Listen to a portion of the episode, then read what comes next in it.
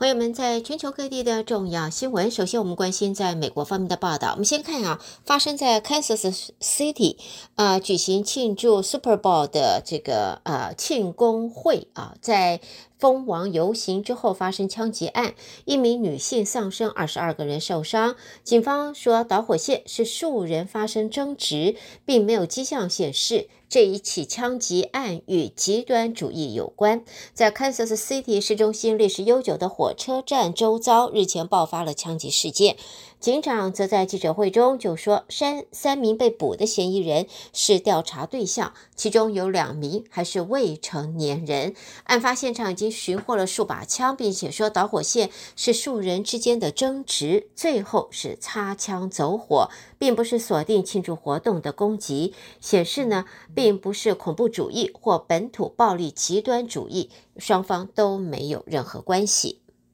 接下来我们看到的是华盛顿的消息。美国联邦众议院在昨天通过了维吾尔政策法案，并且通过修订西藏政策法案。前者是要求行政部门增设维吾尔事务特别协调员来保护维吾尔文化和语言，而后者则是指出美国政策是西藏法律定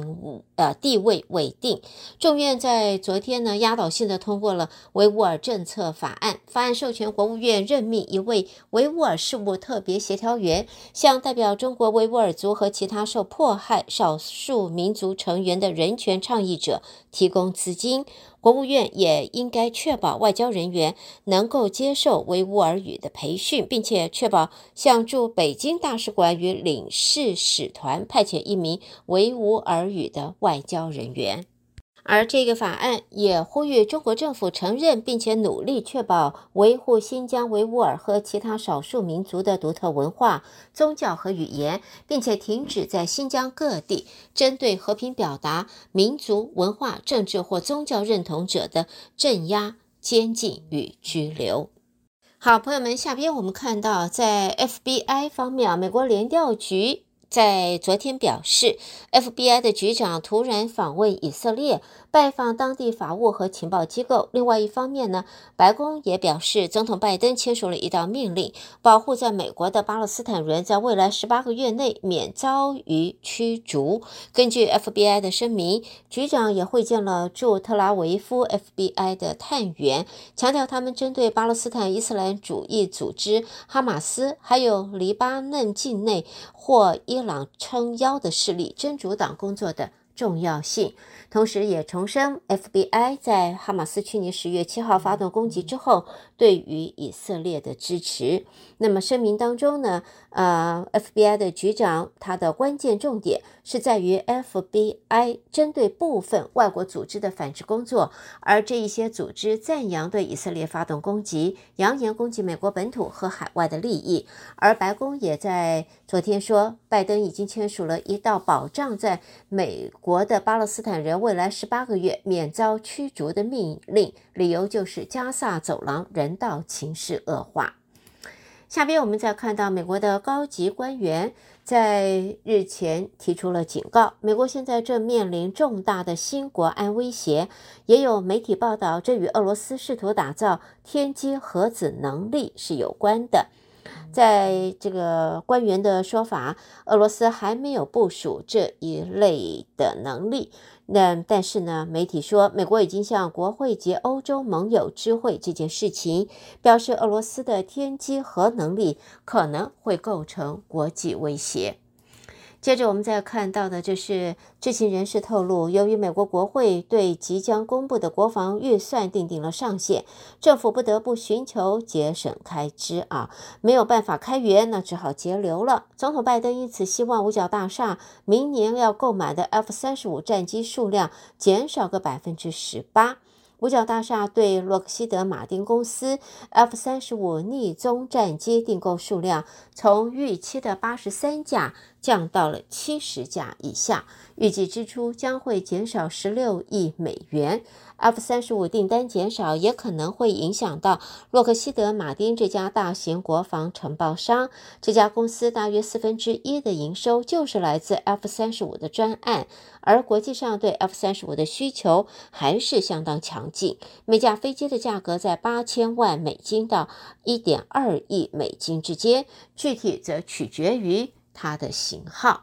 消息人士说，拜登的总体国防和国安预算要求预计是八千九百五十亿元，将会迫使一系列计划大减，导致现有计划延后，并且在乌克兰和以色列战争耗尽武器库存之后，拖延建立武器库存的努力。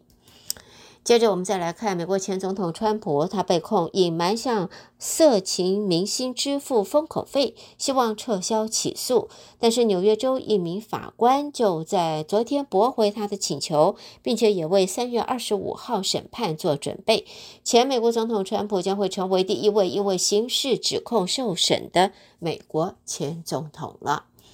接着我们看到呢，在经济方面啊，看到最新的数据显示，美国一月份零售销售税减锐减，零售销售锐减百分之零点八，挥别了过去半年消费畅旺的局面。经济学家则认为，数十年来最高利率正在压抑消费支出，将会连带影响今年的经济表现。在商务部今天公布，经过季节调整，美国一月的零售销售月减百分之零点八，降幅大于市场预期的零点三。投资人正面解读这份数据，认为有助于联邦准备理事会早日降息。联准会为了恢复物价稳定而将利率升到二十三年的高点。美国民众也在 COVID 的大流行前期累积的储蓄逐渐减少，都不利于消费需求。好，最后我们看到 Microsoft，美国的微软巨头 Microsoft 总裁 Smith。在昨天，他就在德国首都柏林的活动中，他表示，微软将会在未来两年在德国投资三十二亿欧币，专注于发展人工智慧。这也是微软四十年来对德国进行的最大笔的投资，其中大部分资金在二零二四年到二五年将会用于建立资料中心以及培训 AI 人才。带给大家，这是在我们美国方面的重要新闻。收听的是德州中文台，我是胡美健。而下边我们把焦点转到国际新闻方面，和我继续的一同关心。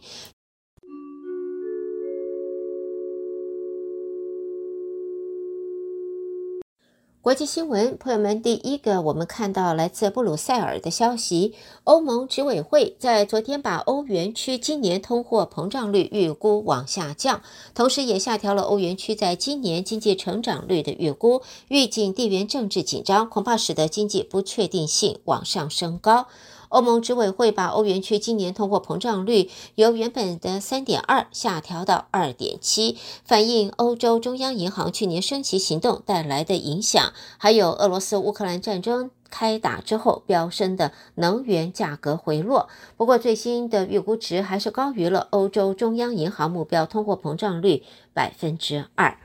接着呢，看到这是乌克兰。那么，根据世界银行、欧洲联盟还有联合国与乌克兰政府在昨天公布的联合评估的结果，乌克兰需要将近五千亿美元才够支付遭俄罗斯入侵的重建费用。欧盟执委会为最新报告所做的摘要指出，未来十年乌克兰重建和复原的总成本达到四千八百六十亿元，高于一年前估计的四千一百一十亿元。光是二零二四年，欧盟执委会还说，乌克兰就需要一百五十亿美金来满足最为迫切的重建需求，像是修缮房屋和重要的交通枢纽。乌克兰则呼吁西方释出大约三千亿美元被冻结的俄罗斯资产，来资助乌克兰修复基础设施的庞大工程。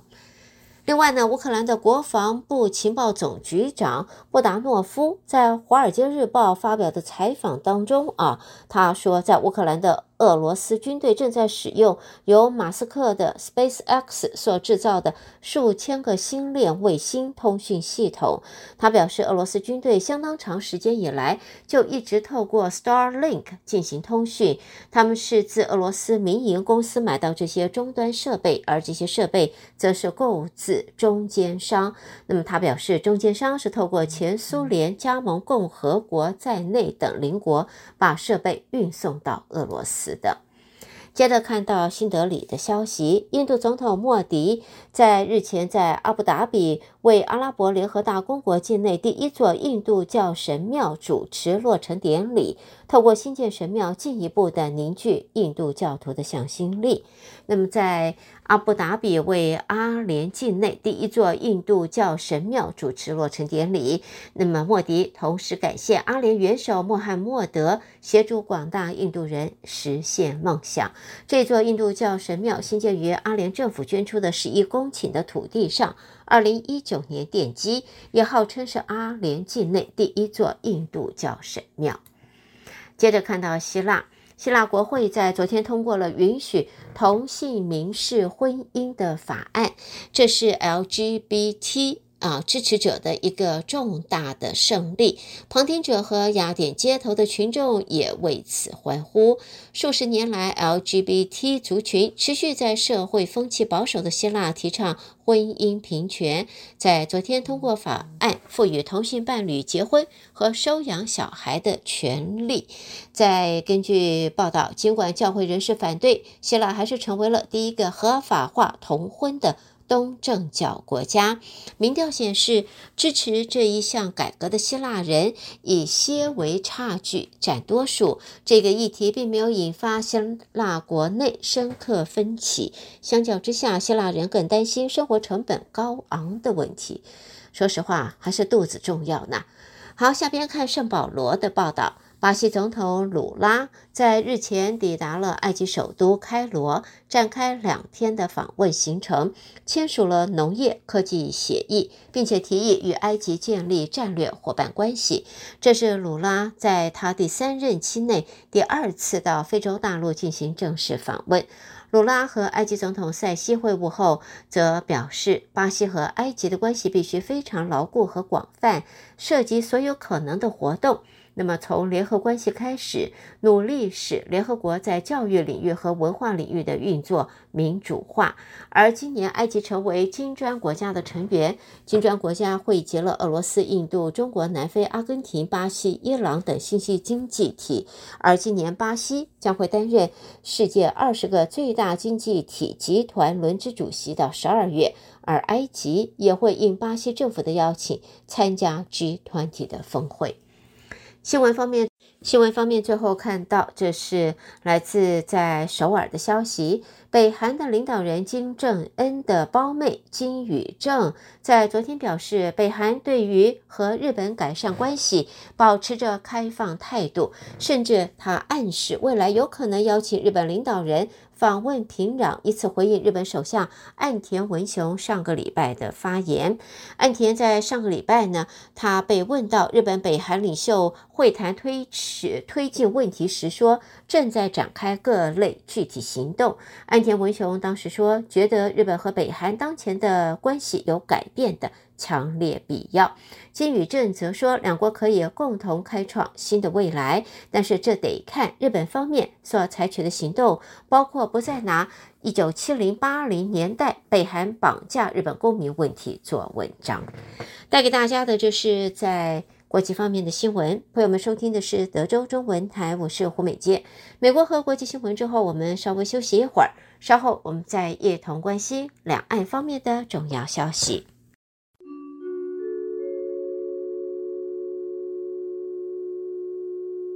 第一个看到呢，在中国的房地产方面啊，现在中国多地在春节期间进行了进一步的放宽购屋的政策，举办房展会以及提供返乡置产的优惠，透过地方财政补贴，再加上房企的促销折扣，希望能够争取来自第一跟第二线城市的客户。根据不完全的统计呢，在近日，像是江苏兴化、哈尔滨市、广西平南等等这些地方，都有就是新的呃房屋展示会和春节购房的优惠。而这些优惠的政策，部分城市会给予购房上万元的补贴，也有部分城市会推出契税的补贴，还有免费装修设计等相关的优惠。希望呢，用这样子的方式，能够在房地产方面的销售。能够有所增进。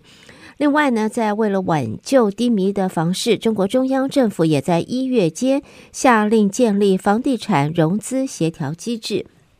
根据媒体报道，在中国六大国有银行在过年的时候都不打烊，加速的推动了相关的措施。累计啊呃，现在对接方面的话，专案超过了。八千两百个专案，中国住房城乡建设部还有金融监管总局，他们是在一月十二号发布相关通知，是宣誓要借此满足房地产企业合理的融资需求，也要因此来促进。金融和房地产在这一方面的良性的循环，以便更加精准支持房地产专案合理融资需求，促进房地产市场平稳健康的发展。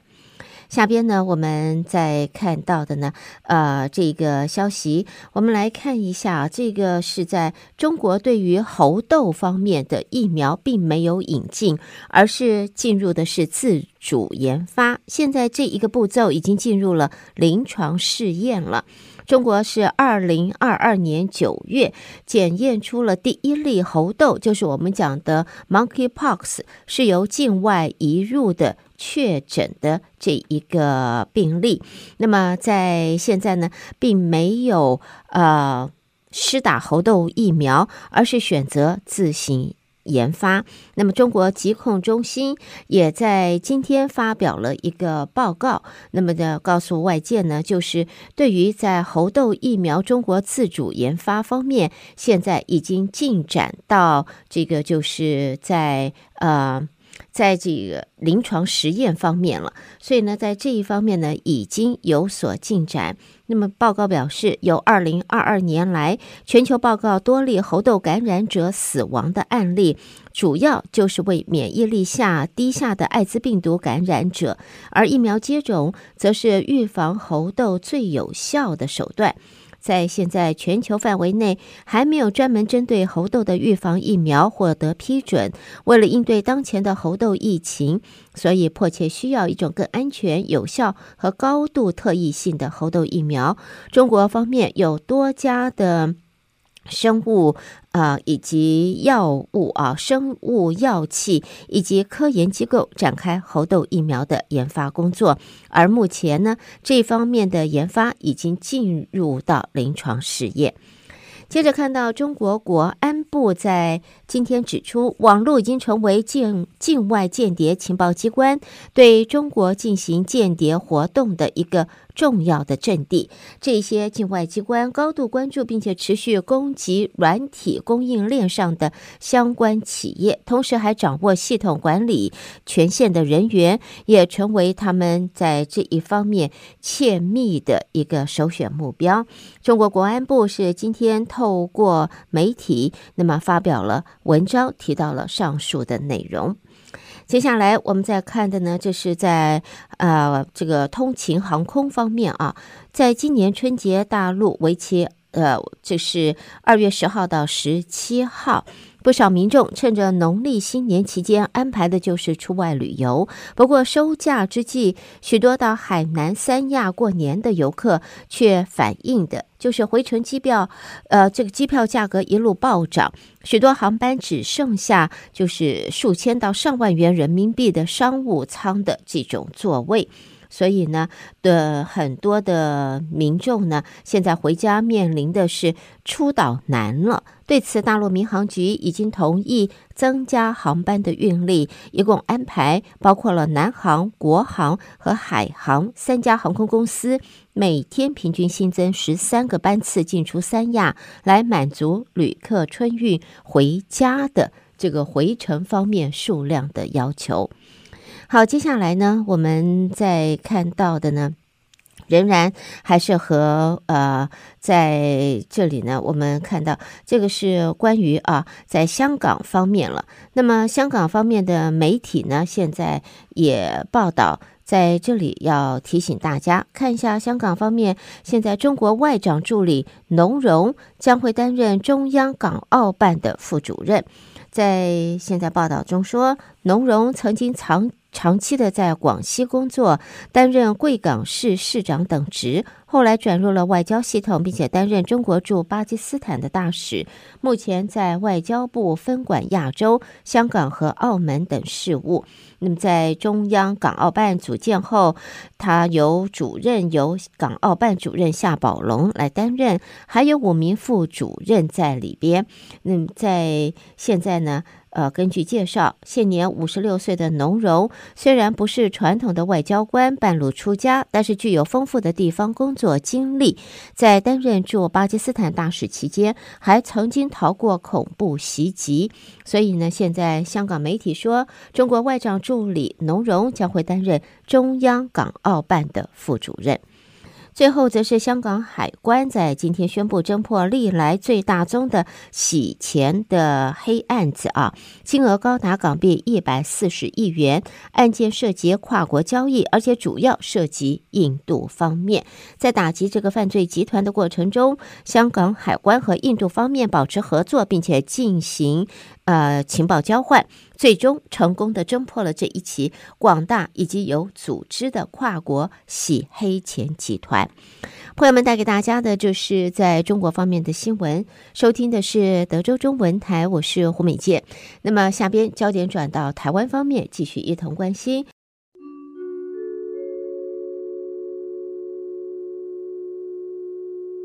德州中文台的听众朋友们，大家早安，我是李自立。台湾方面讯息，我们今天首先报道的是，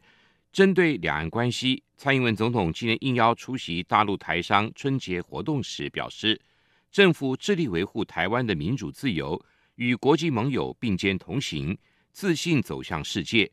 并在对等尊严的前提下，持续寻求两岸对话的可能，希望逐步恢复双边的有序交流，增进两岸人民的福祉，共同创造区域的和平及繁荣。总统说：“我们一直致力维护台湾的民主自由，和国际的盟友并肩同行，自信地走向世界。在对等尊严的前提下，我们从未停下脚步，持续地寻求两岸对话的可能，希望能够逐步地恢复双边有序的交流，那么增进两岸人民的福祉，共同创造区域的和平及繁荣。”针对两岸情势的动态，陆委会主委邱太三今天在海基会大陆台商春节联谊活动时也致辞表示，总统当选人赖清德已经强调延续蔡英文总统维持现状的路线，因此希望两岸双方能够承担和平稳定的共同责任，在对等的基础之上，以谈判代替对抗。邱太三说，双方呢也能够在所谓的和平对等啊。跟这个这个平平等对话这样的一个基础之上呢，呃，大家能够呢，呃，以谈判来代替这个对抗哦。中国快艇在金门北定岛禁止水域越界捕鱼，海巡署在驱离时不幸发生快艇翻覆，造成快艇上两个人死亡，引发中国国台办的批评。新北市长侯友谊今天表示，两岸之间随时可能因为小事而引发冲突。两岸之间一定要好好的思考化解。他表示，海巡执法辛苦了，造成人员伤亡，十分的遗憾。侯友谊说，两岸之间一定要好好的化解任何可能引起的冲突，我们一定要平等尊严对待。尤其发生了这个事件，我们更应该积极的去面对，两岸随时有可能因为小事种制造的冲突，我们要积极的面对，大家好好的去思考这个问题。针对国民党团要求召开临时会，邀请阁魁陈建仁专案报告瘦肉精的风波，遭绿营质疑违宪。国民党团总召傅昆萁表示，党团跟立法院长韩国瑜的沟通畅通，尊重韩国瑜召集协商。傅昆萁说：“立法院国民党团啊，跟我们韩院长，我们都是希望台湾的更好，所以我想任何的沟通都是啊，管道都非常的畅通啊。”啊，我想大家啊，我们就静候以待。我们再一次的表达，我们尊重韩院长的这样的一个召集协商啊，我们在静候当中。随后，立法院发出党团协商的通知，将在十九号召集朝野协商。新国会将开议，十一名民进党籍立委今年组成为下一代而战的国会连线，以教育、分配正义跟自我实现为主轴，希望以专业问政。在各委员会合纵连横，透过共体法案、预算案跟质询等方式，共同推动身心障碍者权益保障法、学生辅导法、少年事件处理法以及反歧视法等受到关注的重要法案。民进党立委范云说。我们的连线哦，不会只是一次的行动。那未来呢，我们会在不同的委员会里面合作。那我们会合纵连横，哦，透过共提法案，或者是在不同的委员会里面用预算、用质询的方式哦，来一起推动。民众党立法院党团主任悬缺，今天由原科办发言人陈志涵走马上任。陈志涵表示，立法院未来将是重要的战场，自己会全力以赴。陈志涵说：“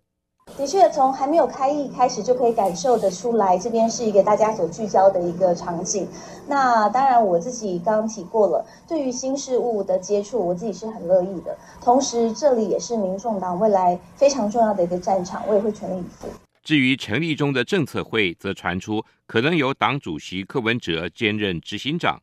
党内高层强调，地方组织跟选民服务。”未来都是民众党努力耕耘的方向。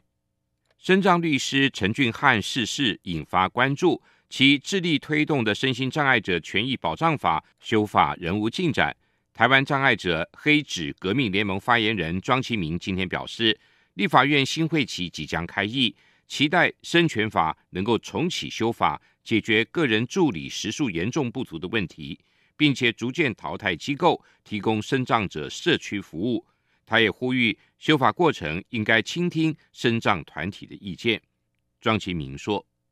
可能要明定说个人助理服务他的一个精神，要把它这个纳入法规里面，而且他的预算呐、啊，还有那个判案单位的审查，我觉得也是蛮重要的。因为有些判案单位他可能不了解说障碍者或个人助理他服务他原始的一个职责，那他的判案服务都会以。”他们作业行政核销方便为主，简单来讲，他比较没有满足大爱者的一个需求，这样子的导向去提供服务。劳动部今天公布最新的减班休息的统计，也就是俗称无薪假的统计，实施的家数为三百三十七家，实施的人数是七千四百四十六人，比上一期减少二十四家，人数减少了一千六百六十人，人数创下超过两年半来的新低。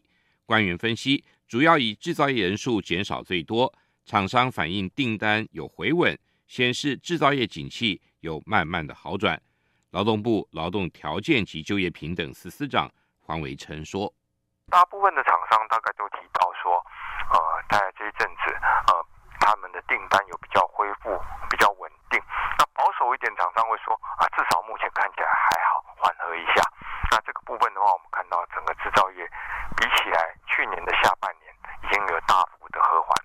黄维琛也提到，制造业从去年九月开始，每个月的高点都有慢慢的往下，刚开始好转的情况不明显，但最近这几期就比较明显下滑。尽管短期的波动难免，但整体来看是逐步的和缓。